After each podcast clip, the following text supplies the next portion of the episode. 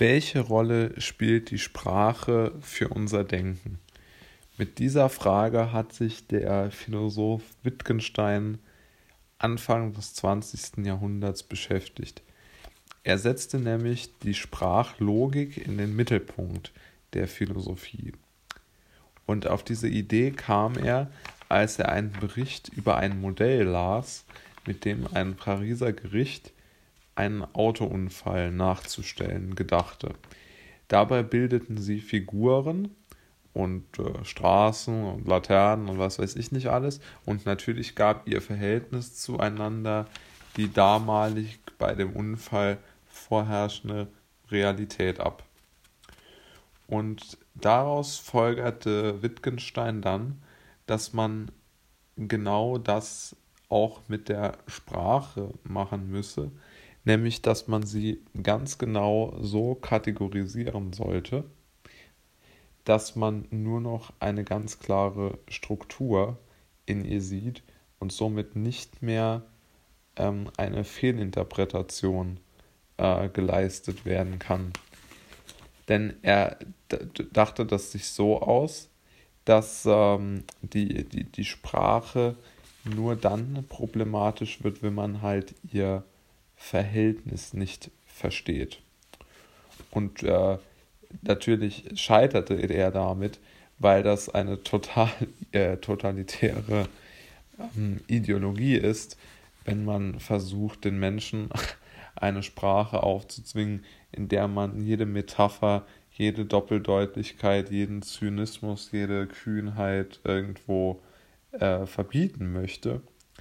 Und äh, natürlich äh, ist die reine Fokussierung auf das Logische in der Sprache in den meisten Fällen natürlich völlig sinnlos, denn solche Formulierungen wie etwas schwarz zu sehen oder etwas sich bunt auszumalen, wären ja dann äh, verboten. Und ich glaube, dass das äh, ja vollkommener Unfug ähm, ist, ja. Aber natürlich lässt sich aus der Wahrheitstheorie eine Theorie der sozialen Kommunikation äh, heraus interpretieren bzw. herausdestinieren. Und somit wurde Wittgenstein über Umwege Begründer der analytischen Philosophie.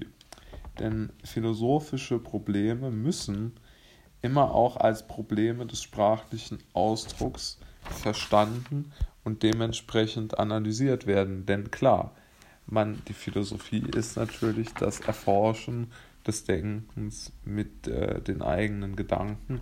Und dafür ist natürlich ähm, die Sprache ganz zentral.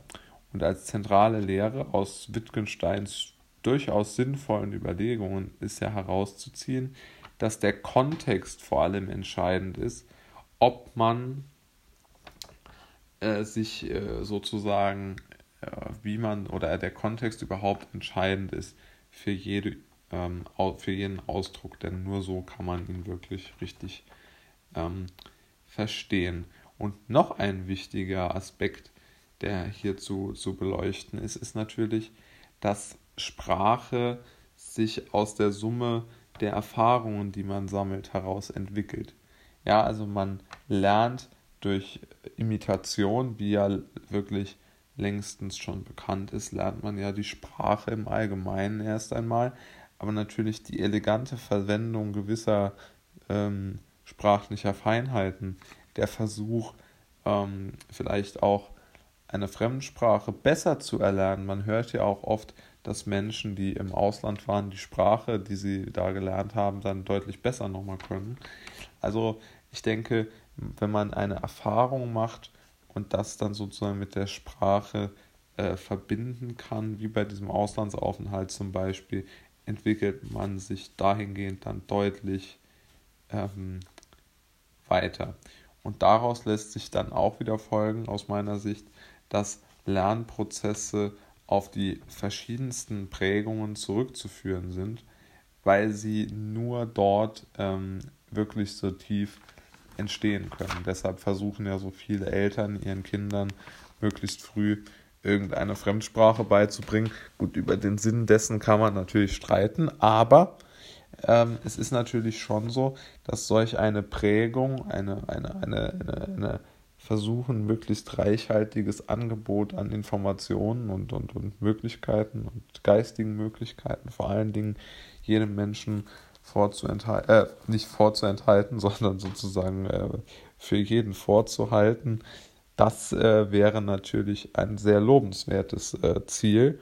Und ich denke, da sollte man daran arbeiten, dass jeder wirklich Zugang hat, eine, ähm, eine, eine, sozusagen eine Reise durch die eigenen Gedanken zu machen und immer wieder sich mit neuen Dingen vertraut zu machen.